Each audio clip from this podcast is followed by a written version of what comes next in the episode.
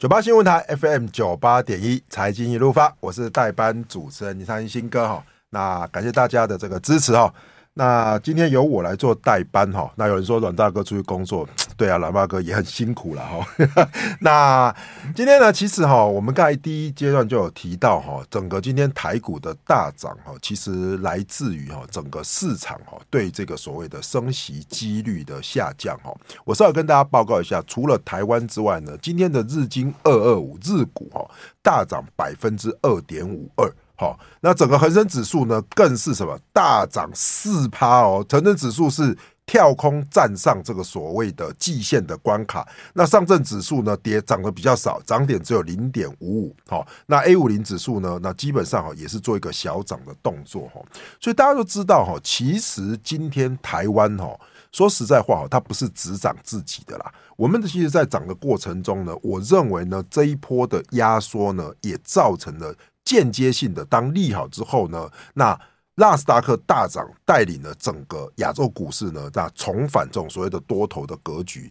只是问题在于说，哈，到底哈，美国的经济哈是走到这里，然后明年继续繁荣，然后生生不息。很多人都讲，好像我今天也在呃上天的节目也讲了，这个是不是到底是这个所谓的金发女孩经济会继续生生不息下去，还是说像？我们之前讲的哈，其实我比较哈更呃有一点这个所谓的一个疑虑的是说哈，这一波第四季的涨势呢，是不是为了哈明年第一季的衰退哈，先来做反弹的拉升？哦，也是说反弹之后，那明年度第一季经济撑不住，那会不会影响到哈整个市场呢？现在是先行反弹，反弹之后呢，应该就要好小心明年度的一个状况。哦，我想哦，其实当然哈，在这个时间点哈。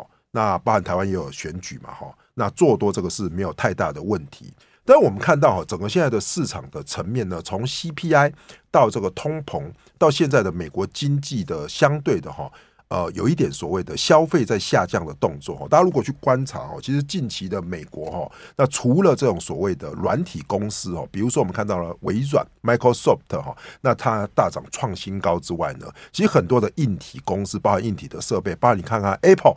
Apple 一样嘛，Apple 是谁在赚钱？Apple 是软体事业在赚钱，它的 iPhone 基本上已经什么，已经相对来说哈，不像像以前一样哦，大幅热卖。那相对来说，你碰的瓶盖链越多，碰的苹果越多，你的股票越不容易涨。就像礼拜我们讲的啊，红海很棒，对不对？昨天开出来也真的像很棒。可是呢，今天看到什么呀？红海却没有涨起来，带头的却不是红海。所以我觉得，其实大家哈在这边呢，作为所谓的资产配置调整的方向，真的要特别特别留一个点，就是我真的认为总体经济的影响在第四季到明年第一季特别特别的重要。那既然提到总体经济，那一定要请对总经最在行的来宾来跟大家来做分析嘛，哈。那所以今天呢，我们就很荣幸哈，邀请到这个淡江大学的财务金融系的这个教授哈，段昌文的段老师来到现场。段老师好，好，昌兴好，还有听众朋友大家好。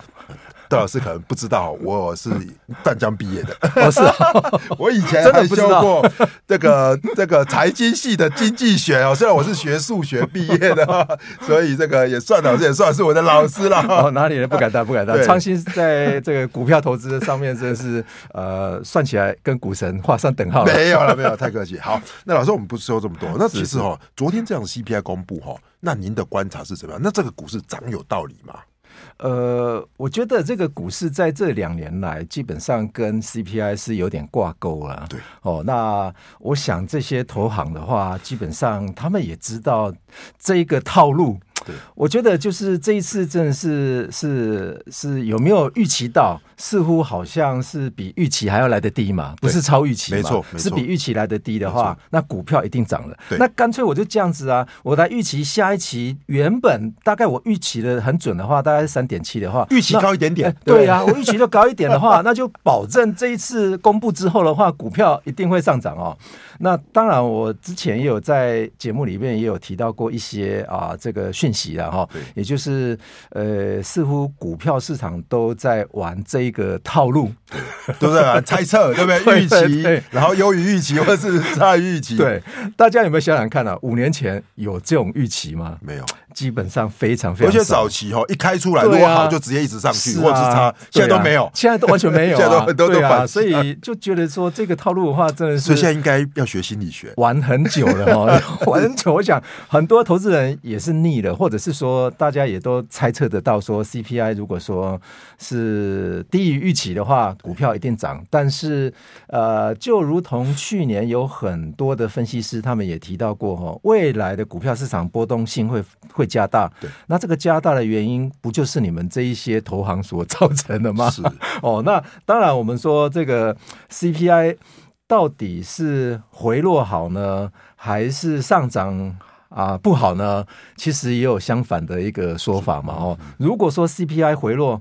那我们就要猜测说，我们也来猜测好了，我们也可以推嘛，对不对？大家都可以推。明年经济会衰退啊，对，对不对？那如果通货膨胀再继续的话，哦，那可能对股票市场不好。但是反过来说，经济如果不好。那股票会好吗？对啊。哦，那当然，这个是我们都说，这个股票市场是一个啊、呃、经济的领先指标了哈。那它如果说是领先于经济的这种衰退或者是繁荣的话，呃，我想股票市场如果要去预测明年三月份，也就是第二季的话会衰退的话，可能这两个月啊，大家赶快跑哎。是啊，对，所以其实杜老师讲的没有错哈。说实在的哈，大家。呃，听到没有？可能有一点哦，就是补上说，哎啊，到底是涨好还 GPI 是涨还好还是跌好？我说老实话啦，其实，在我们的市场投资市场就这样嘛。你 CPI 太高了，当然一定不好。对，可是 CPI 太低，变通缩了嘛？或者说大家都不消费，或者说现在大家预期，哎，大家要知道这一次 CPI 的下跌就是油价，油价它其实现在有这大跌啊，油价大跌，你想看买？啊，那后面经济好，你我我我让大家想啊。中国是全球用油最多的，啊，现在中国经济不好，用油又用得差。你看今天哦，很容易看出来，全的全市场都大涨，A 股还没有涨啊，用油又用得不不好。那这个时候呢，其实大家去思考说，哎，那接下来全球的经济可能消费者在美国，那可能中国是靠自己内需，啊，那今两个看起来消费都没有那么强力的话，那说老实话，那这边的反弹。那你就要去思考企业的获利对怎么会出来呢？其实呃，我想如果有在看投资或者是国际新闻的话哈，呃，今天一则新闻的话是大卖空的原型啊，他开始在呃空什么？空那个费半的 ETF，嗯，他觉得半导体 对，而且他空的。焦点在 AI 股票哦，Okay. 哦，所以呃，大家去可以去搜搜寻一下哈，这个啊、呃、那个这个大麦空的那个原型哦，那个呃，他最近他以前所开创设的那家基金公司的话，最近啊是在诶、呃、开始在哦苗头转向了，本来是空 S N P 五百了，对，那空错了，之前也是放空嘛，说看很空嘛，对不对？对对对对对，所以呃这一波我想应该。台湾的投资人应该非常清楚哦，也就是 AI 所造成的嘛。对哦，那如果 AI 热潮如果一退的话，我想这个已经到顶的这些股票的话，哦，我想应该会走衰退的一个路哦。哦对不对？对。那当然，我们说 AI 啊、呃，成也 AI，败也 AI。那我觉得，如果说是 AI 会衰败的话，最主要的因素在于说 AI 的产品。就是最终的那个 final product 哈，对，它是还没有一个非常完整的一个成型嘛，所以它怎么卖呢？它要卖什么产品出来？每一个人的手机都挂 AI 吗？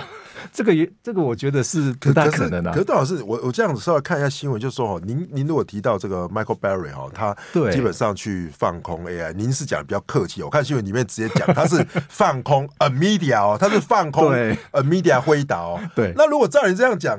哎，辉达最近是反弹的很凶哎，一来话就看了就，我说老实话啦，现在跟很多现在主流媒体的想法是刚好就相反，哦，颠倒，哎，就刚好颠倒，这个就是哦，这个是蛮大的一个赌注。但是我们回想一下哈，这个 Michael Berry 的话哈，他在二零零八年预测到这个金融次贷风暴的一个一个成一个一个卖空的一个成因嘛哦，那当时华尔街基本上都在笑他哎。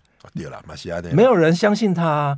但是如果回溯在十年前，二零零八年嘛，那前前十年的话是一九九八年，一九九八年谁预测到一九九八年的金融海啸？嗯、那就是。啊、呃，巴菲特，巴菲特嘛，对，那巴菲特奠定了一个基准，因为我在猜啦，巴菲特他的口才非常好哦，再来就是他的历史经验告诉我们说，巴菲特他讲出来的话，大家都会相信。好，那段老师，这我们聊得很精彩哦。那我们先记段广告，待会再回来。FM 九八点一九八新闻台财经一路发，我是代班主持人昌新新哥哈。那我们刚才跟段老师也聊得很开心哦，这个还聊到巴菲特哦。说说老实话哈，巴菲特啦跟 Michael Burry 哦，也都是我很敬重的两位的传奇的投资人哦。但是我我说我说今年度哈，我觉得这个 Ackman 哈。更厉害哦！我我更相信说，近期看得准的 Bill Ackman，为什么说他是神人呢？因为他今年在八月份的时候就说，哈，美国的这个长期的债券哦，这个殖利率哦，这让哈还会再飙，就是长债太贵，所以当时他就放空三十年长债。大家可能笑诶啊，不是升息要结束吗？结果没想到怎么样？后来通膨下不来，反弹，对不对？开始大跌。就大家知道吗？近期我记得是上个月哦，就十月的时候，他说，哎。债券跌太多了，全部回补哇！果然债券低点就出现了，所以我跟大家讲哦，是这样哦，我们哦虽然哦不是市场的先知啊哈，但是我觉得有一些市场敏感度真的很好的人哦，如果今年他讲得很准哦，我真的告诉大家不要 T K 哦，那些很准的神人在做，包括巴菲特，你说他有没有买债？有啊，他买短债，所以他也没受伤啊，对不对？所以我觉得，其实在这个市场哦，说真的。不要一直觉得自己能够打败市场。我觉得司法这些很厉害的操作者，还是这些投资家，听听他们讲话有没有道理。那包含我说的总体经济，从总体经济来看，这个市场呢，都有很多不错的一些所谓的方向、大方向，给大家来做一些参考哈。那接下来我就要问问段老师哈，就是说，那段老师其实近期哈，我我另外有我有兴趣想问的，就是说，日元到底贬够了没有啊？呃，这个应该是。呃，台湾的旅客非常关心的，对，对 不是因为前几天又创新低了，什么零点二一多对对出头了。但是大家有没有看到说，美国的 CPI 回落的时候啊，这个日币对美金啊，最近哎、呃，最近一天两天是升值的哦。对啊、呃，那因为美元弱了嘛，对不对？对啊，美元开始弱了啊，哦，所以呃，CPI 好对于美金来说是一个不好的讯不好的讯息，这个这个大家就觉得说非常奇怪哦。这个这个当。当然，我们说这个日币到底会会不会再贬呢？哈，呃，其实这个我是认为说，去年十月份的时候，大家有没有印象？去年十月份呢、啊，也是达到这个点位，啊、对，日币达到一五一点九四九六左右，最高点了，还没有到一五二，我记得去年还没有还没有到一五二哈。但是如果说要用一五二来看的话，哈，呃，基本上我们看一下日本目前的很多中小企业，哈，对，他们最近敲了一些啊、呃，就是牛熊证，对啊，那如果是牛熊证，牛啊牛熊证到底是什么东西？哈，呃，也就是他会去做一个啊，这个停损。对啊，也就是牛证的话，如果万一他猜错的话，啊，刚好是相反方向的话，那他就会啊把这个单子全部。啊，推出去。但是如果日币在一直在贬的一个过程中，那如果中小企业一直在持有日币的话，对，那中小企业他们要进出口啊，它需要美金。如果万一突破一百五十二的话，对，它基本上它是换不到美金哦。嗯，所以它非得要在一百五十二块之前赶快去换，先换掉，因为它持有的是牛熊证哈。嗯、那这个牛熊证的话，基本上目前在中小企业是已经。变成日本中小企业最主要美金的来源了，所以它变成是汇率的避险吗？对对，呃，也就是说，它用呃用这个用这用这种牛熊证的这个这个区块的话，来去锁住我未来可能会亏损的一个空间。这是汇率的选择权嘛？如果超过的话，对对对，就能够换到。当然，我们说一般的投资人或者是啊没有在投资只想要旅游的，可能听不懂了啊。但是这些中小企业，他盯住的标。那个标的啊，也就是那个美金对啊、呃、日币的那个汇率点的话是一百五十二块，是好，所以这也是一个很重要的关键点。哎、最近也是碰到了，但是就马上又对对对，又升回来了。那另外的就是 carry trade 了哈，也就是呃大家目前关心的议题都在于长债的利率。对，那问题在于说 YCC 是控制短债还是长债？它是长债。对哦，那如果长债跟美国的长期利率两者之间的价差目前是在缩小中，开始缩小了吧？但是问题是。短期还是停留在五点五趴啊，还在五趴以上哦。你说美国嘛，美国对对对对对，美国减掉这个日本的利率，因为日本短期的利率还是负的啊。所以说负的话，那岂不是就会一定会超过五点五趴了？因为美国的短期利率大概是五点五趴。对，所以如果说用五趴来计算的话，哈，我们说现在日日币是一百五十一，是。那如果 carry trade 的话，它是这样子玩哈，也就是我原本有日日币的哈，我那我把它换成美金了，换成美金吧，美美金我去买那个短债就有五趴了啊，我干嘛去持有日币哦？那没有日币的人，那去用负利率去借去借借出来，那把钱投入美国的市场，起码会有五趴。啊，那这个五趴的话怎么算哈？大家如果说有兴趣的话，你把一百五十一。扣除掉这五趴，大概是一百四十六左右。所以一百四十六有没有可能在一年间达到？似乎这些 carry trade 的 carry trade 的这些投投资者哈，他们认为是。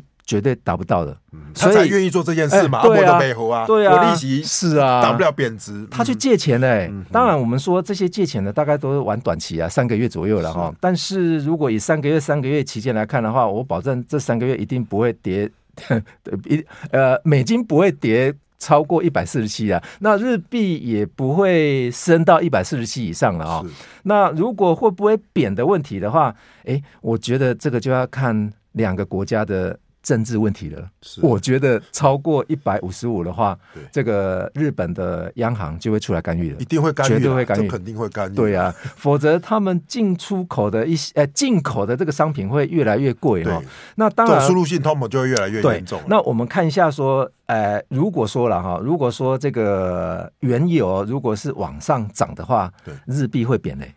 那原油往下跌的话，那日币会升哦。你看最近原油是往下跌，那日币反而是开始在升的。对，所以两者的方向跟美金的话是似乎好像有一点连结关系了哈。那当然我们看到说，大家也很关心，就是说最近有很多的投资人都在买美债了哈。对，呃，其实大家去关心一下刚刚昌兴所讲的那个巴菲特的投资的标的的债券呢，他都。敲短债哦，而不是敲长债哦。如果你的这个心脏的压力，可以承受度比较高的话，我觉得长债是蛮好的一个赌博对象啊。是，因为因为长债来说哈，说实在的啦，就大家就在压的是资本利得嘛。对。但是如果巴菲特压短债，其实他在乎的根本不是资本利得，他就是说我要锁定这个利率嘛。对。利率能够锁定，他说哎，我两年到三年可以全部回收。那我觉得这个在于不同。可是台湾人，我想哈，其实比起五趴的利率，大家更想要二十趴的资本利得啊。对啊，所以我建议投资人是这样子啊，你的长债的话。啊，大概你如果全部都要把资金丢入到债券市场的话，我认为长债可以慢慢布局啊。是，那你如果说要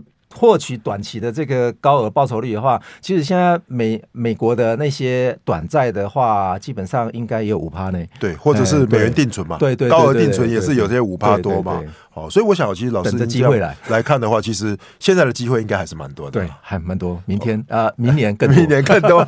好，那这个也谢谢老师的这个金口。那希望这个金融市场哦，大家顾好风险，然后追求自己的报酬，长债短债呢，任各位挑选哦。谢谢段老师，谢谢。